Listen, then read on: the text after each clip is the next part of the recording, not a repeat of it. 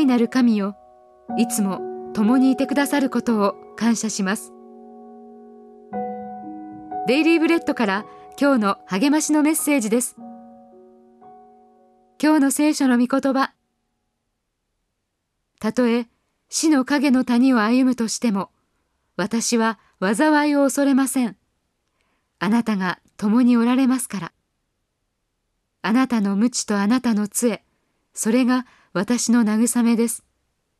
詩編23編4節。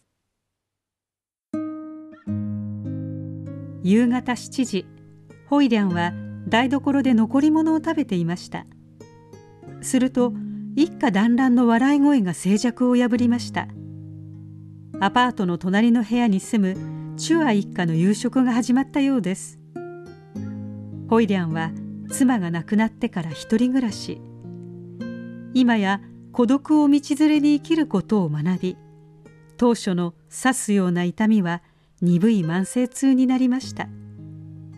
しかしなぜか今夜は一つの茶碗と一膳の箸しかない食卓の光景に心をかき乱されたのです。その夜寝る前に詩編23編を読みました。大好きな詩編です。しかし大きな意味を持つ言葉は短い「あなたが共におられますから」の一文です。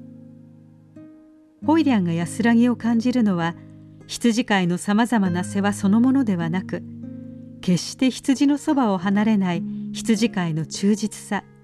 またどんな些細なことにも気づいてくれる愛の眼差しです。そばにいてくれる人がいる。その事実を知っているなら孤独な時でも大いに慰められます。神の愛は永遠に私たちと共にあります。神は私たちを決して見捨てません。神は神の子供たちにそう約束されたのです。静かな台所仕事帰りの電車の中混雑したスーパーの中でさえ自分は誰の目にも映らない透明人間のようだと孤独を感じることがあります。しかし思い出しましょう。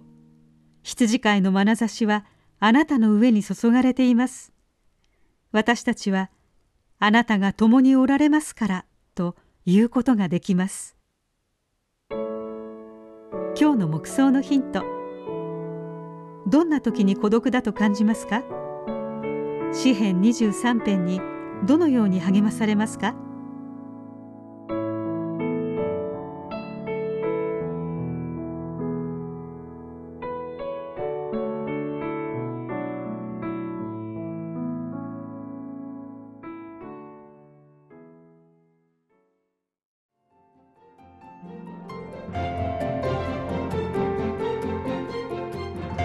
今日のお話いかがでしたか？心に留まったことを Facebook などでシェアしませんか？御言葉を分かち合い元気の輪を広げましょう太平洋放送協会の協力でデイリーブレッドがお送りしました。